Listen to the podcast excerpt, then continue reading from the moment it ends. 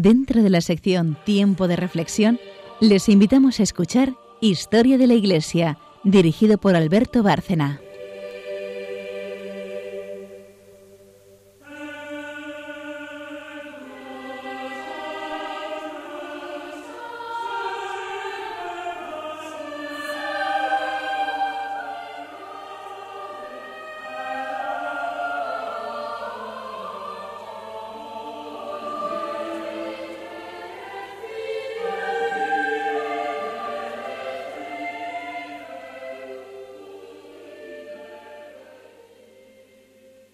Buenas noches, oyentes de Radio María.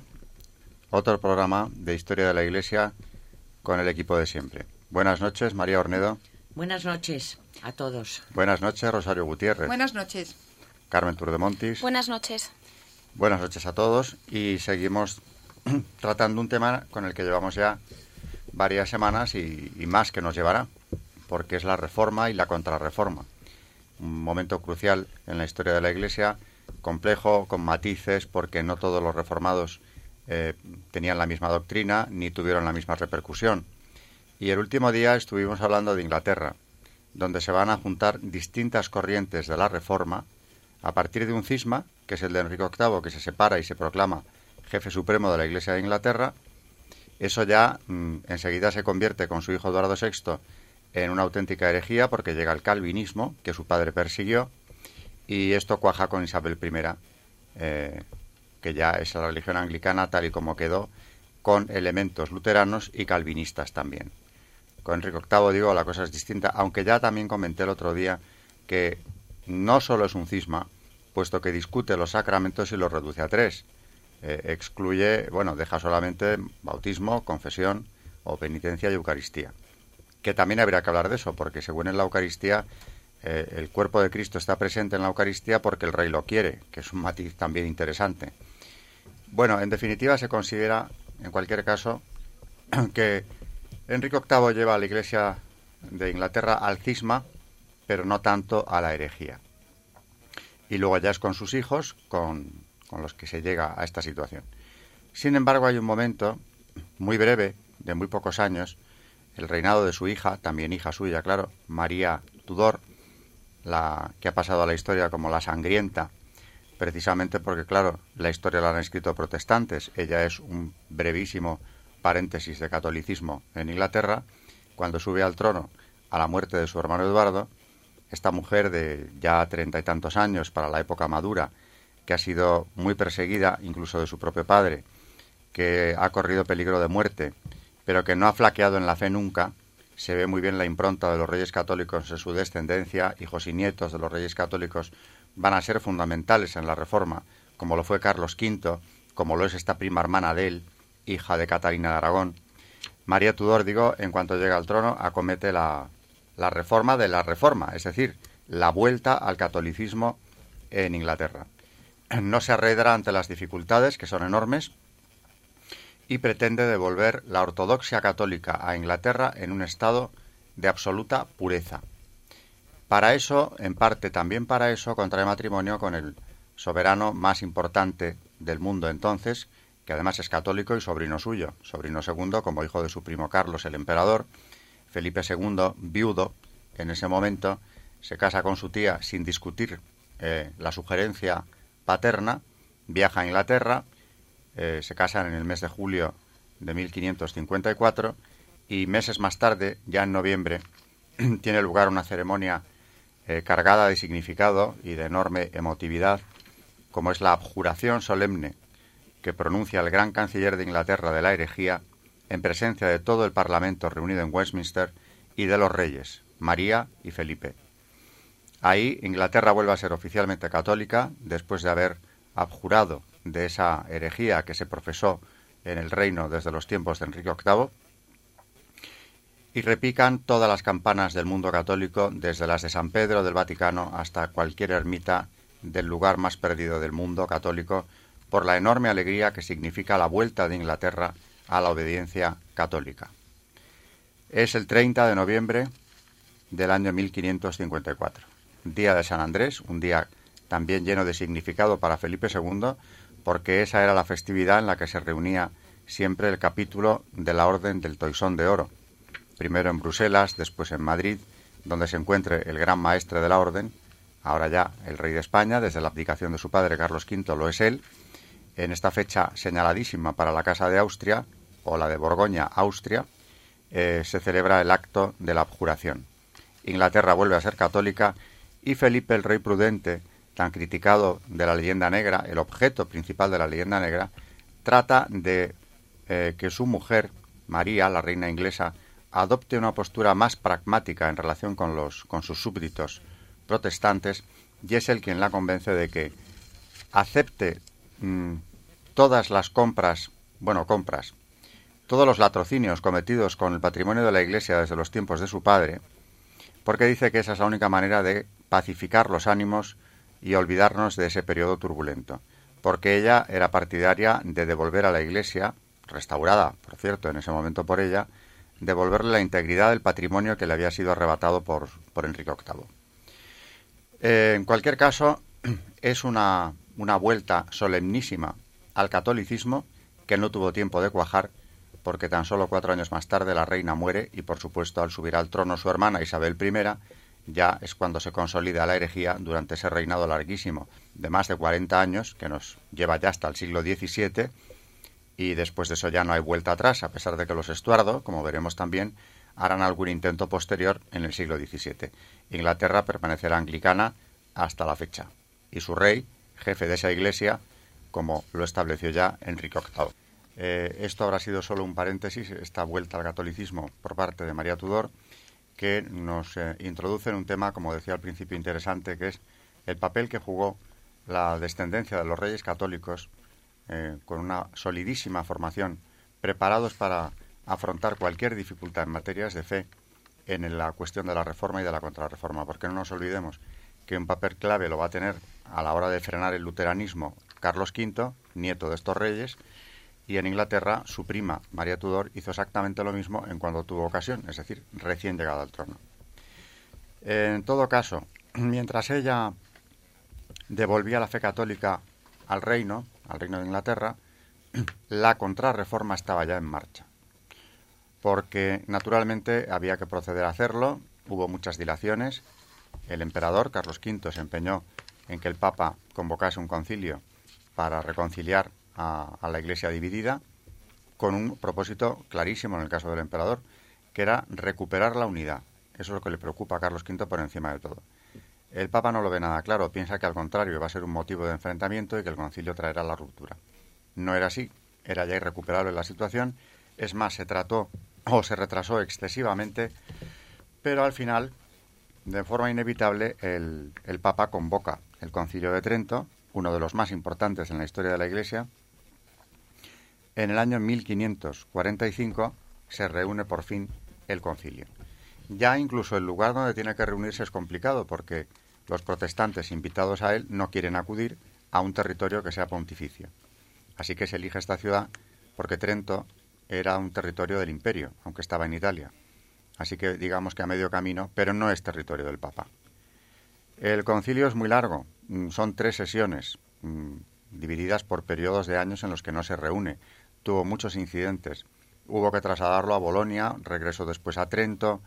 En fin, iremos viéndolo en muchos aspectos, mm, pero no podemos tampoco atropellar a nuestra audiencia con todo lo que ocurrió en Trento, porque son muchas cuestiones doctrinales, especialmente son las que nos interesan, también disciplinarias, las que iremos tratando aquí.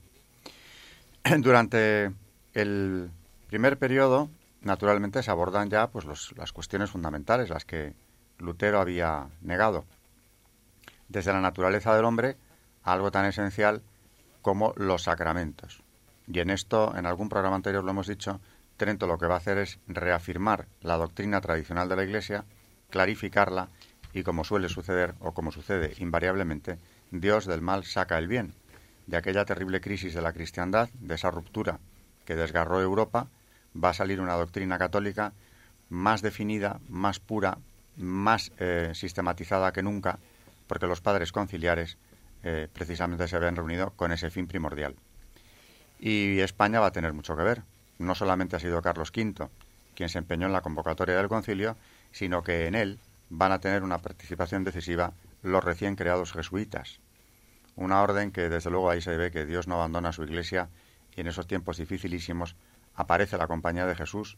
Bien pronto son ya teólogos de primera, de primera magnitud y por eso su participación en este concilio va a ser también importantísima. A San Ignacio y a la compañía le dedicaremos también, por supuesto, su espacio. Y aparte de ahí tendremos que estar hablando de la compañía eh, de forma recurrente. De momento no hemos hecho más que apuntar que están ahí, están en la contrarreforma, y no es casual que San Ignacio en aquellos tiempos eh, tan difíciles para el papado introduzca ese cuarto voto de fidelidad, de disponibilidad absoluta de los jesuitas respecto del Papa, precisamente en un momento en el que se discute y de forma fiera la autoridad del pontífice. El cuarto voto viene por ahí y desde luego surtió efecto. La contrarreforma eh, es difícil imaginarla tal y como se desarrolló sin la colaboración de la Compañía de Jesús.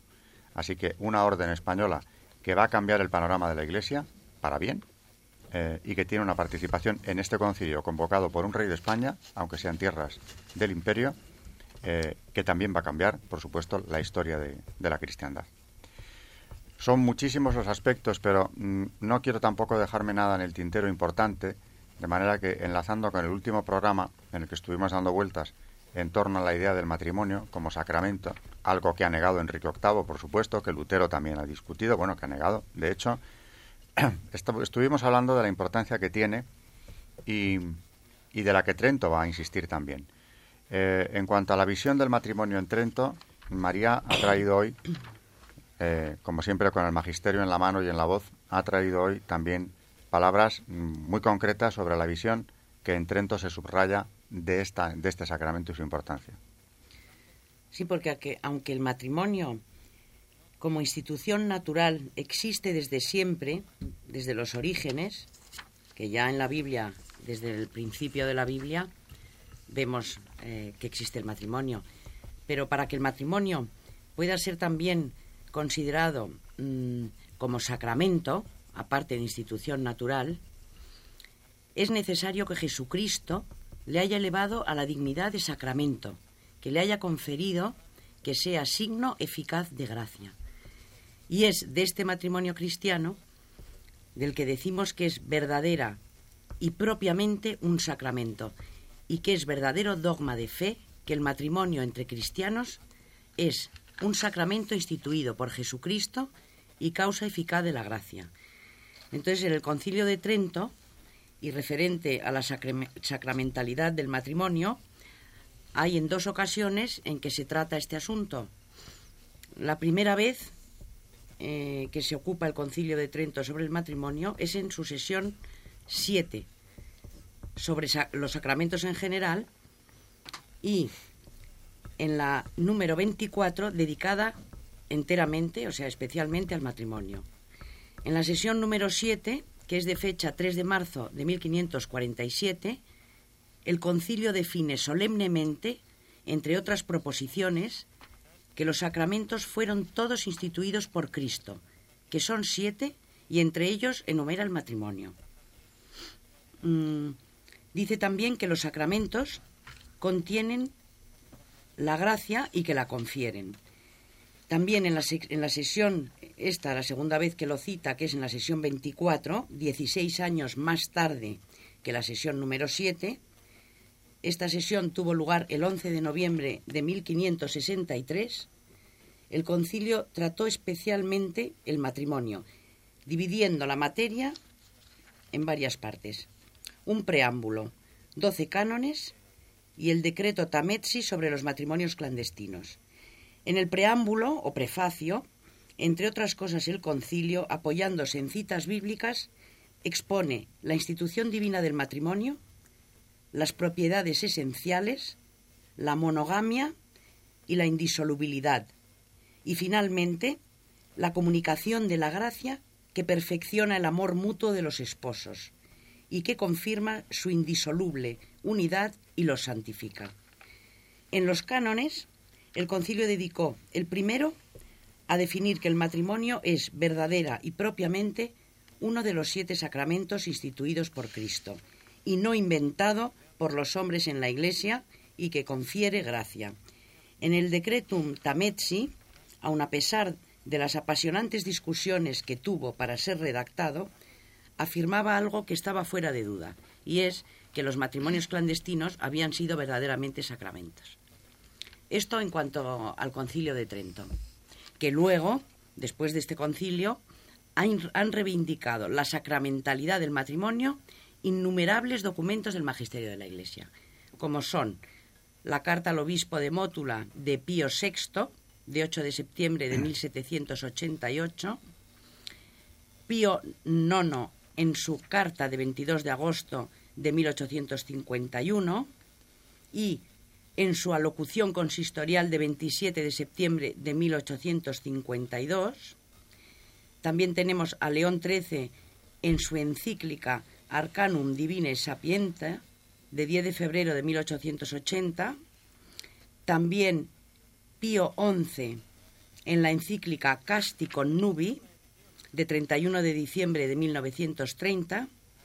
Pío XII en la encíclica Sacra Virginitas de 28 de marzo de 1954, el Concilio Vaticano II en Lumen Gentium, que ya hemos enumerado el otro día y, especificado más detalladamente, Juan Pablo II en Familiaris Consortio, en fin, que toda esta sucesión de papas tenemos documentos desde Trento hasta, hasta hoy. Oyéndote hablar ahora pensaba, qué curioso esta insistencia en la sacramentalidad del matrimonio que ya había quedado tan claramente, tan categóricamente expresada en Trento, justo en los inicios de la edad contemporánea, cuando el ataque contra la familia empezaba ya a levantar la cabeza desde finales de la Ilustración, en vísperas de la Revolución Francesa, y luego ya bajo el régimen liberal, y en el siglo XX, también eh, han tenido que reafirmar algo que Trento había dejado claro, pero ante un nuevo ataque a la familia Mm, siglos más tarde tuvieron que volver a insistir. La renovación, de todas formas, eh, esta renovación profunda de la Iglesia, que es la contrarreforma, no empieza directamente en Trento. Es más, seguro en qué países se había producido ya una reforma católica profundísima. España, desde luego, es el ejemplo más perfecto de esto. Pero eh, había ansias de reforma dentro de la Iglesia y hay precedentes claros de lo que ocurre aquí en Trento muy anteriores Carmen me lo estaba comentando ahora precisamente. Sí, porque es verdad que la Reforma Católica, que sí que es verdad que se llevaba sintiendo desde el siglo XIV incluso, pero que no había podido ser realizada ni por los concilios ni por los papas, de hecho comenzó, como bien dices, antes de Trento. Eh, esto lo podemos ver, eh, pues, por ejemplo, en la renovación interior, que hay en muchísimas partes a principios del siglo XVI, y, sí que es verdad que, que, por ejemplo, en eso sí que tenía razón Lutero, sí que hay eh, una relajación de costumbres. Eh, de hecho, todo el tema de las bulas papales, al principio Lutero, cuando empieza a exponer sus tesis, las primeras son completamente ciertas. sí que es verdad que había un, un desapego y, y, había muchas cosas que no se estaban haciendo bien. Y, y en esos momentos muchos obispos y muchísimos religiosos alzan la voz contra, estos, contra esta relajación de costumbres incluso muchos papas también. Mm, de hecho, en muchas partes eh, se ve también que el ansia de una vida más unida con Dios, eh, vemos dentro de esta ansia muchas corrientes nuevas que aparecen. Tenemos, bueno, voy a citar algunos libros mm, que son de antes del concilio que ya hablaban de, estos problemas. Tenemos, por ejemplo, Imitación de Cristo, de la vida de Cristo, de Ludolfo Cartujano. Tenemos mm, Los soliloquios, y en fin, muchos libros que, nos hablan de, de, estos problemas que estaba sufriendo la Iglesia y que evidentemente necesitaban una reforma católica. Que por cierto, mm, la noción de reforma católica también es muy protestante. Eh, perdón, de reforma protestante es, es, eh, es un, un, vocablo que yo creo que es, es muy protestante porque realmente la reforma protestante no es una reforma en sí misma, ¿no? Puesto que es otra corriente nueva absolutamente y que no tiene nada de reformista, sino que todo lo contrario. Eh, luego yo creo que, pues eso, hablando un poco de, todos estos fenómenos que comienzan antes, podríamos hablar también que antes de Lutero y antes de Trento, muchos eh, grandes apóstoles y algunos obispos reformadores hablaron de, que había que cambiar eh, muchísimas cosas. Tenemos, por ejemplo, podríamos citar al Dominico Bautista de Crema, Antonio María Zacaría de Cremona, y en fin a muchos otros que ya, que ya habían hablado de que la Iglesia necesitaba una reforma, o si no una, no una reforma, sino mm, volver realmente a las raíces, porque realmente eh, lo que, el problema que había habido era que la Iglesia eh, no lo estaba haciendo bien en algunos aspectos. Si bien evidente la, base era buena, pero, pero algunos mm, aspectos eh, no se estaban llevando bien. Con lo cual, decir eso, que antes de Trento ya había habido voces que se habían alzado en contra de, estas cosas.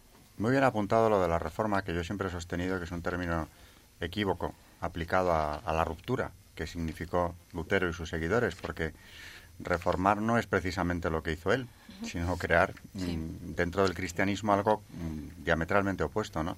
Insisto en ese cierre de los canales de la gracia mm, que provocó Lutero y no digamos Calvino y luego todo lo que vino, ¿no? Así que bien apuntado, Carmen, eh, reforma, ¿hasta qué punto? Lo hemos aceptado y lo utilizamos el término todos, pero no estaría de más revisarlo. Y tampoco estamos, muchos historiadores también se han, han alzado su voz en contra también de la expresión contrarreforma igual que decimos que no es la reforma protestante, tampoco es la contrarreforma católica, puesto que evidentemente eso es un término también protestante. Porque, porque en realidad, al menos en su sentido obvio, supone un falso concepto sobre la verdadera significación y la naturaleza de la obra católica de, de este siglo XVI. Porque vemos que aquí hay un error cronológico ya que se supone con ella que solo después de Lutero, y como réplica los resultados de este movimiento protestante, comenzó y se desarrolló el movimiento de regeneración y renovación católica, puesto que ya hemos dicho que esto había empezado mucho antes. Con lo cual tampoco muchos, tampoco, muchos historiadores tampoco están de acuerdo con este término. Yo, desde luego, lo suscribo. La reforma católica es anterior, desde luego, a Lutero, como decía ahora mismo Carmen. En España es donde se logra de una forma más acabada, eh, hay que recordar figuras como Cisneros, ¿verdad? Fundador de la Universidad de, la Complutense, de Alcalá de Henares, y que es un ejemplo del hombre de iglesia, del gran personaje renacentista, del humanismo más cristiano, porque hay uno paganizante, no el español, desde luego. Eh, es un ejemplo, digo, de esa iglesia renovada, es un franciscano, pero es un ejemplo de esa iglesia renovada que en España van a impulsar de forma muy clara a los reyes católicos. Hoy ya están saliendo a relucir muy a menudo en el programa los reyes católicos, pero es cierto que su huella en, estos tiempos del Renacimiento y posteriores ha sido considerable en su descendencia, desde luego también. Eh, tenemos ya que irnos enseguida a una pausa. Después Charo eh, nos hablará de un santo oportunamente elegido, como siempre, y esto será eh, justo después de esta primera pausa.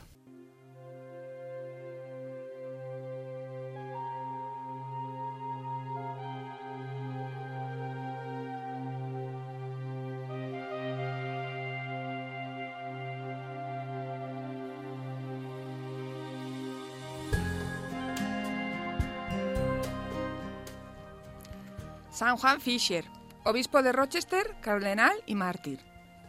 Nacido en 1469, hijo de un pequeño comerciante que murió cuando sus hijos eran aún pequeños, Juan Fisher fue enviado a la Universidad de Cambridge a los 14 años. Destacó en sus estudios y recibió la ordenación sacerdotal con un permiso especial cuando tenía 22 años. Posteriormente desempeñó diversos cargos en la universidad. En 1502 renunció a uno de ellos para pasar a ser capellán de la madre del rey, Lady Margaret Beaufort, condesa de Richmond y de Derby. Se habían conocido siete años antes, con ocasión de la visita de Fisher a la corte de Greenwich. Como todos los que lo conocieron, Lady Margaret quedó impresionada por su erudición y su santidad. Lady Margaret era también culta y además rica. Había tenido tres maridos y acumulaba en su experiencia un gran conocimiento de las intrigas políticas. Ahora que era viuda, resolvió dedicar el resto de sus días al servicio de Dios bajo la dirección del doctor Fisher. Bajo su guía, Lady Margaret empleó bien su fortuna. Fundó los colegios de Christ's College y King's College en Cambridge para reemplazar a los anteriores que estaban en decadencia. Fundó también cátedras, una en Oxford y otra en Cambridge. Por toda su obra se la reconoce como la mayor benefactora de Cambridge. Pero la deuda de la universidad con Fisher no goza del mismo reconocimiento. Cuando llegó a la universidad, sus enseñanzas habían alcanzado un punto bajo. No se enseñaba ni griego ni hebreo, y en la biblioteca solo había 300 volúmenes.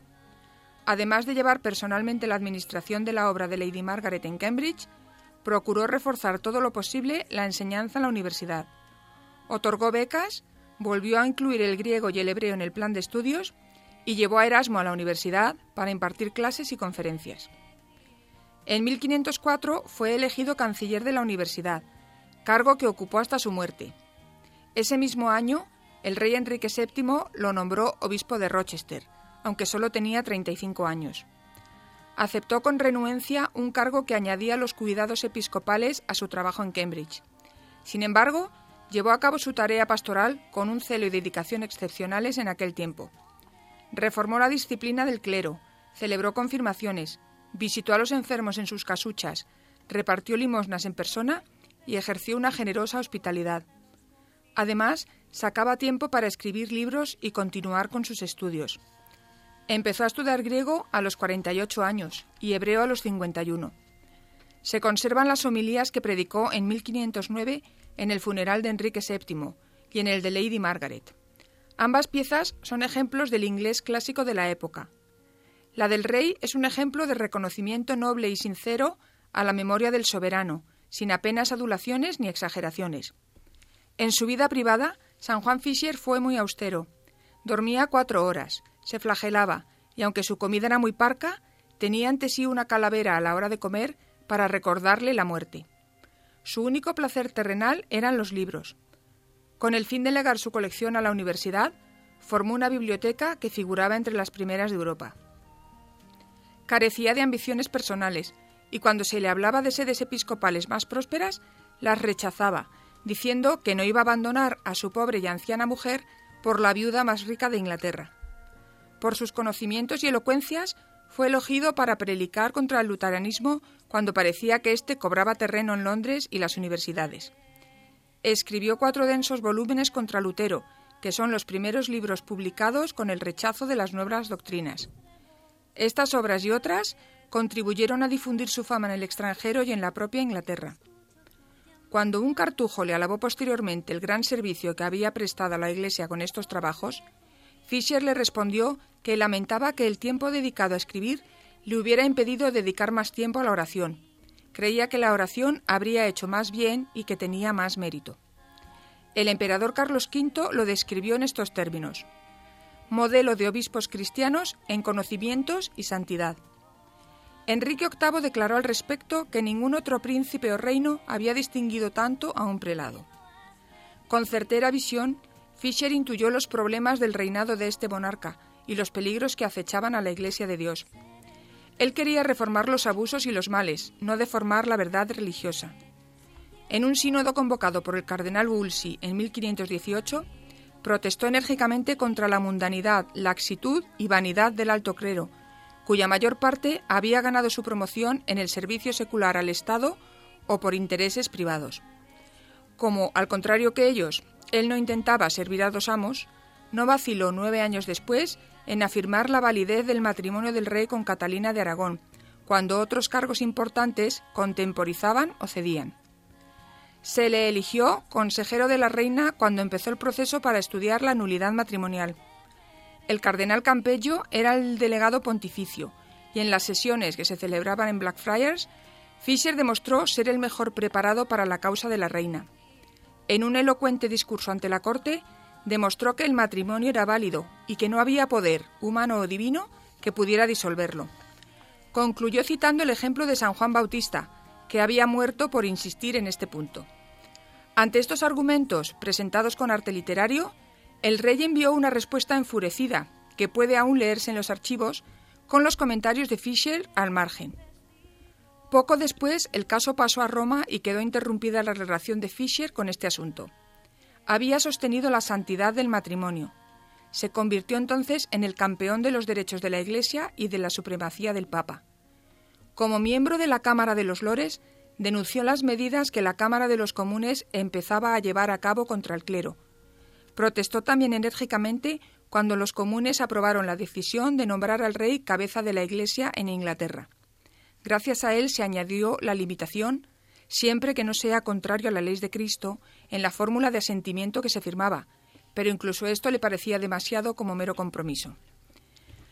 No hacía falta que sus amigos le advirtieran de los peligros a los que se exponía al oponerse a la voluntad de los gobernantes.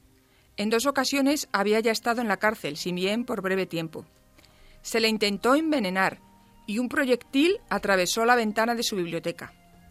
Entonces Thomas Cromwell intentó, sin éxito, relacionarlo con el asunto de Elizabeth Barton, la santa doncella de Kent. Finalmente, la aprobación de la ley de sucesión proporcionó a sus enemigos el medio de garantizar su caída.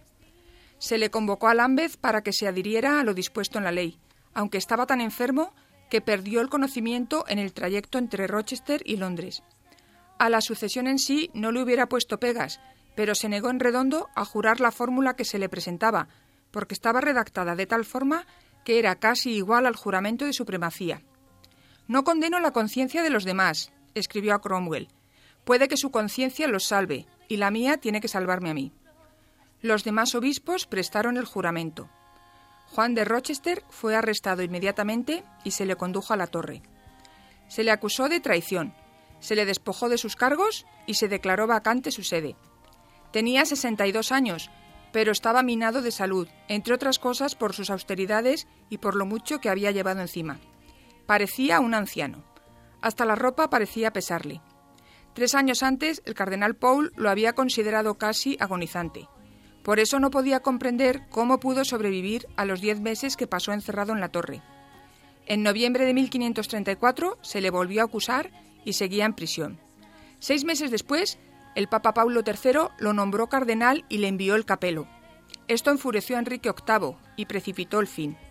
Que el Papa le envíe el capelo, exclamó el rey. Cuando llegue, ya procuraré yo que tenga que llevarlo en los hombros, porque no va a tener cabeza en que ponerlo. El resultado del juicio estaba previsto de antemano, lo había decidido ya la voluntad real. Aunque varios jueces lloraron al leerse la sentencia, Juan Fischer fue condenado a muerte el 17 de junio de 1535. Cinco días después, a las cinco de la mañana, se le despertó para decirle que se le iba a ejecutar ese mismo día. Pidió que le dejaran dormir un poco más y durmió como un bendito un par de horas. Luego se vistió y se puso una estola de piel para estar calentito hasta la hora de la ejecución. Tomó su Nuevo Testamento y con gran dificultad, dada su debilidad, bajó los escalones hasta la entrada, desde donde se le condujo en una silla hasta la puerta de la torre. Allí, apoyado en un muro a la espera de la ejecución, rezó una oración, las palabras que pronunció nuestro Señor antes de la pasión. Fortalecido con esta lectura, subió a pie al patíbulo sin ayuda y perdonó a su verdugo. De pie, antes de dirigirse a los presentes, impresionaba por su demacrada figura, parecida a la de un esqueleto. Con clara voz afirmó que moría por la fe de la Santa Iglesia Católica de Cristo y pidió que rezaran por él, para que permaneciera firme hasta el final. Tras recitar el Te Deum y un salmo, le taparon los ojos y de un solo golpe fue ejecutado. El espíritu vengativo de Enrique VIII persiguió al santo más allá de la muerte. Su cuerpo quedó expuesto todo el día y se arrojó sin ningún rito ni ceremonia a un hoyo en el patio de una iglesia. Su cabeza, empalada, Quedó expuesta dos semanas en el puente de Londres, junto a las cabezas de los mártires cartujos, como si estuviera viva y mirara a los que venían a Londres. Quince días más tarde la arrojaron al río para dejar sitio a la cabeza de Santo Tomás Moro. En mayo de 1935, casi cuatro siglos después de su muerte, Juan Fischer fue canonizado solemnemente junto a su amigo y también mártir Tomás Moro. La festividad de los dos mártires la celebramos el 22 de junio. Seréis mis testigos en Jerusalén, en toda Judea, Samaria y hasta en los extremos de la tierra. Escucho tu llamada, oh Cristo Jesús, que sople tu viento. En mis venas navegaré mar adentro hasta el fin de la tierra. Pues a mí me ha impresionado mucho el santo de hoy, que además parecía elegido muy a propósito, no solo por ser inglés y coetáneo y amigo de Santo Tomás Moro, grandes mártires ambos, sino porque mm, cuando lo estabas leyendo me ha llamado mucho la atención que murió en el fondo por defender el- la sacramentalidad del matrimonio, porque el del rey era un matrimonio como la copa de un pino, y eso lo tuvo muy claro. Y me ha impresionado que él, y eso yo no lo sabía, invocara el ejemplo de San Juan Bautista. Sí, sí, yo tampoco lo sabía cuando lo preparé, pero me llamó muchísimo la atención y es verdad que fue por Salomé, por denunciar que Salomé estaba donde Claro, no debía. Exactamente. O sea que el San Juan Bautista muere por denunciar un adulterio en la misma cara del rey Sí. y, y San Juan Fisher muere por lo mismo, en definitiva. Mentira, no era Salomé sino Herodías. No. Herodías es la Eh, madre. Salomé, sí, que me he equivocado, sí. La adúltera era la madre, eh, Salomé era la hija de, bueno, es la hija de la, de la adúltera, ¿no? Pero, pero que hay un, que, que bien traído ¿m? Mm, por San Juan Fisher, Mm. que se remonta nada menos que al Evangelio y dice, Sí, sí. no puedo ceder en esto, Mm. no puedo. Eh, sobre el tema del matrimonio, mm, había algo, y volvemos otra vez a, a la Biblia, a, a la base del matrimonio, ¿no? Bueno, es que tanto el Concilio Vaticano II como el Concilio de Trento, como, eh, es decir, para aprobar la sacramentalidad mm, del matrimonio, eh, se apela a los efesios, ¿no? Es en los textos en los que se basa, mm, en la teología de los efesios, en donde se basa el sacramento del matrimonio. La epístola a los Efesios desarrolla el tema del misterio de la salvación como obra de Dios, que por medio de su Hijo Jesucristo lo actualiza por la constitución de la Iglesia en el tiempo. Esta es la línea mm, que domina la epístola, ¿no? El misterio salvífico desarrollado en toda su extensión, comenzando en la eternidad, desde la voluntad inescrutable de Dios, pasando por Jesucristo, y que se hace luz y vida en el misterio de la Iglesia. A este misterio de salvación, que es obra de amor de Dios, responde el hombre, elevado por Jesucristo a la dignidad de Hijo de Dios por un compromiso de caridad. Me hace gracia lo de la caridad, ¿no? Que el matrimonio sea un compromiso de caridad. Y sobre todo, después de, eh, de leer los textos de los Efesios, mm, lo que es increíble es que mm, Cristo mm, eleve el matrimonio a la participación de la pareja cristiana en el amor entre Cristo y su Iglesia. Esto es en lo que se basa la sacramentalidad del matrimonio. ¿no? Creo que es una maravilla. Dice, es en este responder en caridad donde la pareja humana entra dentro del misterio, con una impronta característica, ya que la pareja, sobrepasando la imagen de la alianza entre Dios e Israel, que esto es lo que veíamos en el Antiguo Testamento, ahora, avanzando en esta misma línea, es vista por San Pablo a la luz de las relaciones entre Cristo y la Iglesia. Este texto de Efesios, que es 5, 22, 32, va a través de dos pensamientos. Uno, el del matrimonio, que significa o dice mm, la relación esta que acabamos de explicar a la unión de Cristo con la Iglesia, teniendo como fundamento a Génesis 2.24. Y otro, el del aviso, partiendo de esta unión de Cristo con la Iglesia, de maridos, amad a vuestras mujeres, y como telón de fondo, como encuentro feliz, está la grandeza de la unión de la pareja. Este misterio es grande, por referirse a Cristo y a su Iglesia. Este misterio al que se refiere San Pablo está en la unión de la pareja en una sola carne, que es cuando dice, el varón dejará a su padre y a su madre y se unirá a su mujer y los dos serán una sola carne. Génesis 24. Esta unión tiene en la concepción paulina un sentido más profundo. Antes, en el Génesis y en los profetas, en el Antiguo Testamento, significaba la alianza entre Yahvé e Israel. Ahora, en San Pablo, como él mismo afirma, su pensamiento lleva el pensamiento más lejos. Dice, yo quiero referirlo, yo quiero decir que se aplica a Cristo y a la Iglesia. En otras palabras, el misterio que se reveló de manera oscura, velada en el Génesis, es la una caro entre Cristo y su esposa, que es la Iglesia. Este misterio del que habla San Pablo se refiere a que la pareja está desde su destino original orientada, relacionada y llevada hacia, mm, quiero decir, está llevada a esta mm, responsabilidad y que colocada en perspectiva cristológica viene a significar la unión de Cristo con su iglesia, otra vez, y contiene y preanuncia esa unión salvadora. Es decir, toda pareja cristiana participa del amor entre Cristo y su Iglesia. Yo creo que es que no nos damos cuenta de lo que significa la unión matrimonial, o por lo menos deberíamos de refrescar todo esto, porque Dios eleva a la pareja humana a, a este nivel y además le da gracia, porque la gracia conferida en el sacramento es la que posibilita que esto se lleve a cabo. Si no, ya me diréis. Mm. Sería totalmente imposible. Una sola carne. Mm. Mm, Lo convierte en una sola carne.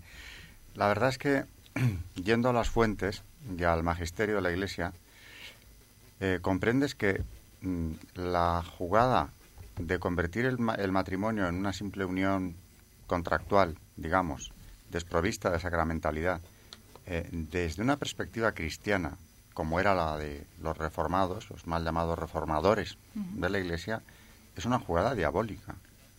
Porque es tan evidente esa sacralidad, mm, esa sacramentalidad del matrimonio, que verdaderamente ir en contra de eso, aparte de que, claro, puede resultar muy cómodo a personas como Enrique VIII, que en ese momento está dispuesto a pasar por lo que haga falta para librarse de su legítima mujer, eh, es verdaderamente grave. O sea, a partir de ahí, una sociedad que niega la sacralidad del matrimonio está condenada, como poco, tarde o temprano, a llegar a su destrucción.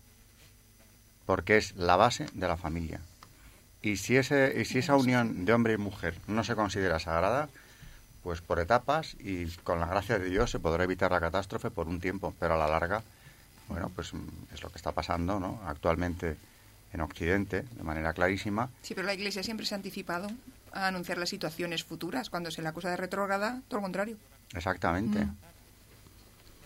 Yo quería decir una cosa, no sé si viene mucho al caso, pero que mm, dado la dificultad, sobre todo hoy en día, bueno, hoy en día, y esto que decimos de Enrique VIII, creo que esto es de toda la vida, pero hay dentro de una homilía de Kolb, eh, en la que no sé por qué creo que deberíamos de, de pensar, y es en la providencia, en la santa providencia, que hablamos muy poco, sobre todo en cuanto al matrimonio, creo que viene muy bien al caso, unas palabras que dice en esta homilía y que, mm, si queréis, os las, os las leo, porque Sí, por favor. Nos, Sí, nos van a venir muy bien, sobre todo a los casados. Dice, es que cuando pensamos en la providencia, eh, nos referimos casi ex- exclusivamente a la mano omnipotente de Dios que viste los lirios del campo y que da sol y lluvia cuando conviene a nuestros trigales. En fin, es la que sostiene nuestra vida física, pero en lo que no solemos pensar es en que la providencia no es menos sabia ni menos maternal cuando nos priva de lo que nos había dado, o cuando hiere lo que ella hizo tan sensible, este pobre corazón. Lo que no solemos tener presente es la incomparable labor de sumo orfebre que ella realiza cuando por medio de los acontecimientos en una vida humana esculpe con arte divino esa obra maestra en la tierra que admiramos en los santos. Por medio del profeta Isaías nos ha dicho la providencia, mis pensamientos no son los vuestros y mis caminos no son los vuestros. Y es por eso, porque no hacemos nuestros los pensamientos de Dios y porque no queremos andar por los caminos que la providencia nos señala. Nos impacientamos, nos desalentamos, nos irritamos y sufrimos las dudas más pertinaces ante el triunfo pasajero del mal y el aparente fracaso del bien. Y una justicia inmediata y visible nos parecería casi siempre mucho más perfecta. Solo después de reflexionar muy sinceramente, caemos en la cuenta de que ese aparente ideal no sería nada más que una pobre ley automática, pues actuaría lo mismo que un cable de alta tensión que mata a quien se ponga en contacto con él. Creo que tenemos que fiarnos de la divina providencia que sabe lo que hace nosotros casi nunca lo sabemos lo que estamos haciendo y necesitamos de, de esto. No, y ciertamente a poco que nos dejemos, la providencia actúa. Perfecto. Vamos a hacer una pausa, ya la última del programa, y luego comentaremos bueno, aspectos distintos de lo que hemos tocado hoy aquí que, que tiene mucho que hablar.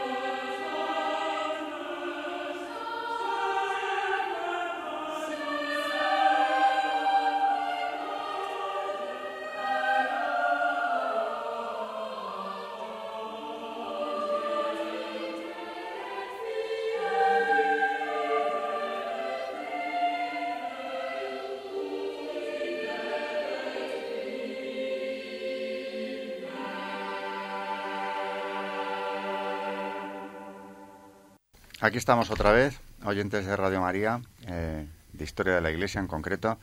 Me interesaba saber también la opinión de nuestra más joven colaboradora, jovencísima, desde luego historiadora, sobre el tema del matrimonio en relación con, con la reforma, el sacramento, en fin, estos temas que hemos estado tocando hoy en el programa. Yo creo que un poco nos está empezando a pasar lo que le pasó a Enrique VIII eh, ahora, eh, en este siglo. Al final eh, queremos destrozar cosas. Bueno, yo es que la verdad no soy, no tengo ni idea en realidad del matrimonio ni nada, pero sí, por lo que veo, pues, pues te puedes formar un poco una opinión. Pero evidentemente si no lo vives tampoco tiene mucha validez. Pero bueno, pues eso, que yo creo que, mm, que, que estamos, nuestra sociedad es un poco como Enrique VIII, ¿no?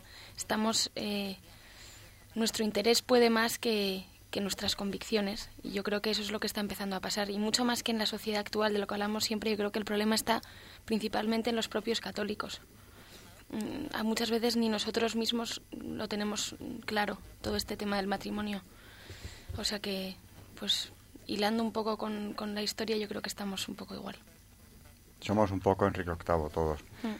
Sí, hacer nuestra voluntad, ¿verdad? Mm, Por encima de, de nuestra conciencia, porque en el fondo este hombre que dio muestras de tenerla bastante relajada, desde luego, esa conciencia, mm, alguna tenía que tener, al menos se le había formado, eh, en principio se le había dado una formación cristiana. Y, y fíjate lo que consiguió hacer con ella, ¿no? No hemos hablado de las dos mujeres ejecutadas cuando se cansó de ellas o las acusó además de los peores crímenes. En fin, eh, aparte de lo patológico que puede haber en la personalidad de este rey, hay algo que, que nos trae al presente, como decía Carmen, y que es esa voluntad de imponernos, buscar nuestro placer inmediato, cumplir nuestra voluntad, desoyendo por completo la voz de Dios. Sería interesante también ver en los últimos momentos, no tengo la menor idea de cómo fueron, si Enrique VIII no reflexionó sobre esto, si no murió arrepentido en alguna medida, ¿no? En la, en la bibliografía que he estado consultando yo y que quería citar porque se habla de la patrona de Inglaterra que es Nuestra Señora Walsingham, precisamente se dice que al final, al final de su vida invocó a la Virgen, con lo cual el autor del libro donde lo leí decía que él quiere pensar que se haya podido reconciliar con Dios y por supuesto con Catalina en la otra vida, Invocó a la Virgen. a la Nuestra Señora de Walsingham, sí, que era centro de peregrinación desde el siglo XI en Inglaterra, cuya imagen se quemó públicamente en esos años y que ha sido reconstruida en el siglo a finales del XIX del XX, y que es ahora es el Santuario Católico Nacional de Gran Bretaña. Y la festividad es el 24 de septiembre. Ya ella se encomendaba a Enrique Sí, se encomendó al final de su vida, según decía después de lo esa consultado por mí. Trayectoria. Sí. Realmente interesante. Habría Sí. que, por lo Hay tanto, que digo, peregrinar cuando podamos Hay que a Nuestra Señora de. Walsingham, sí. Porque además yo creo que es muy esperanzador también que haya ese que se haya mantenido el catolicismo en condiciones tan difíciles, porque no se pudo expresar públicamente hasta la ley de emancipación de los católicos en 1829. Estaba prohibida toda expresión pública de su fe y desde entonces, por obra de una anglicana convertida, empezó el proceso de recuperación material del santuario y el propio, creo que fue el Papa Pío XI, 1964, por medio del cardenal Ojara, creo que recordar también, dio categoría de santuario al, al lugar. Es una historia muy bonita, la verdad, que nos llena de esperanza. Prohibido hasta 1829. Sí, sí, sí, cuando, ya hablaremos de eso cuando lleguemos a... Sí, sí. Por ejemplo, Wellington fue muy importante, siendo él como era anglicano, apoyó muy mucho que se aprobara la ley, porque estaban totalmente discriminados los católicos en Inglaterra y en Irlanda. Durísimamente. Sí, sí, sí. mm, Aquí he comentado ya algo que me chocaba mucho a mí de las leyes contra los católicos, sí. que era cómo se les podía a los padres católicos retirar la patria potestad de los Sí. hijos menores para Sí. entregarlos a familias protestantes Sí, que los educaran en la fe luterana o anglicana, eh, mejor dicho. Mm. Eh, en definitiva, son tiempos convulsos, durísimos, que nos llevan a pensar lo que una vez, una vez más, lo que en el Mm. programa ya hemos dicho tantas veces, ¿no? Si estos nos parecen tiempos difíciles, mm, habría que hablar, habría que hablar con estos ingleses católicos Sí. del siglo XVI, del siglo XVII, que tuvieron que pasar por estas situaciones. Y desde luego el mensaje es esperanzador, Sí. porque no les faltó la gracia, no les faltó la fortaleza en la prueba. Y de ahí tenemos que sacar una enseñanza, aparte de lo que, como decía María, la providencia actúa.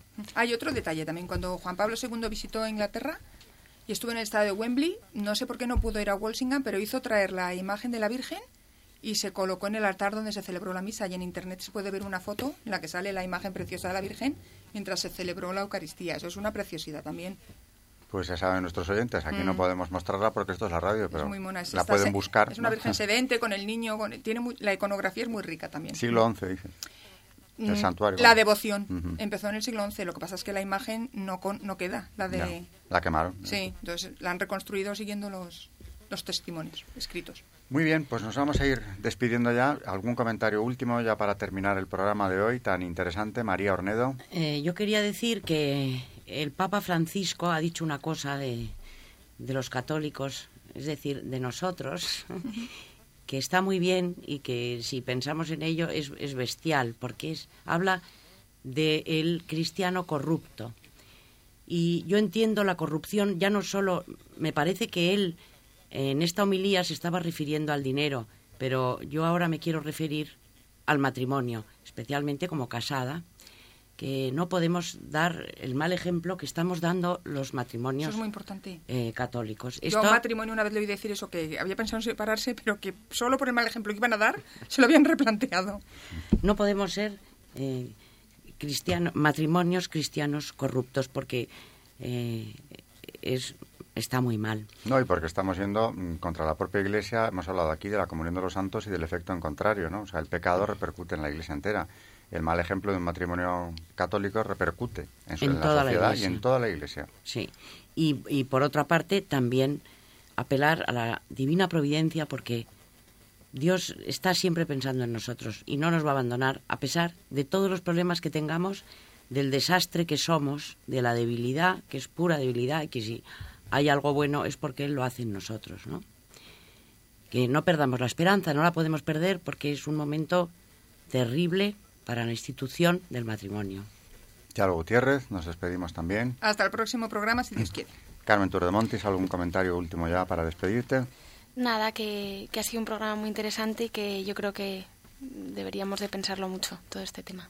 Gracias y buenas noches a todos nuestros oyentes. Hasta el próximo programa aquí en Historia de la Iglesia.